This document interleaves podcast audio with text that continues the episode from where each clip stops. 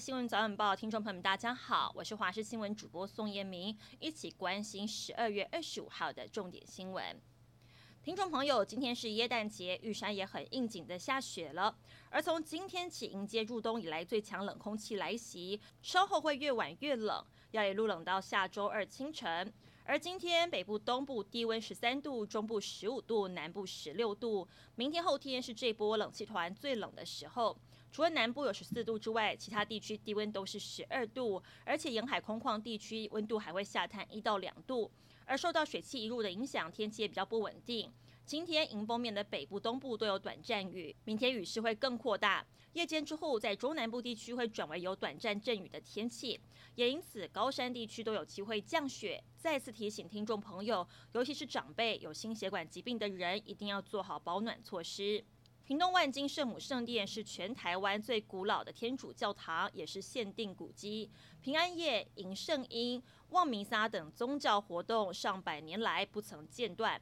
堂区布置的灯饰充满着浓浓的宗教气氛。今年适逢一百六十周年耶诞点灯，有许多游客涌入来感受耶诞节欢乐的氛围。而在高雄爱河湾，耶诞夜也美得如梦似幻，七彩绚烂的灯光秀叫人舍不得眨眼。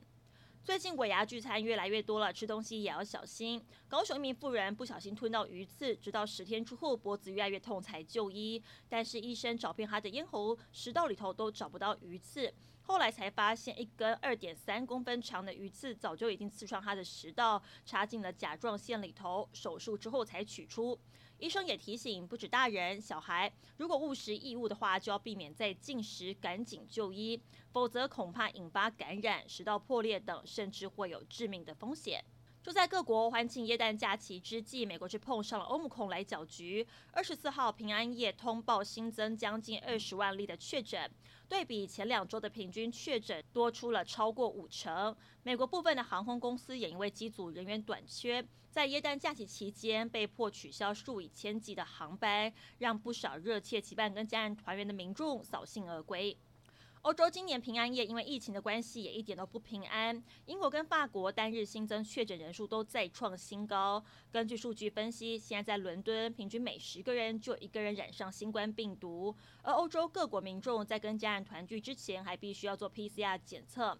目前世界卫生组织的数据显示，欧姆孔变种病毒已经入侵全球一百一十个国家跟地区，而且发生在社区感染的国家，欧姆孔传播的速度比起 Delta 还快上许多。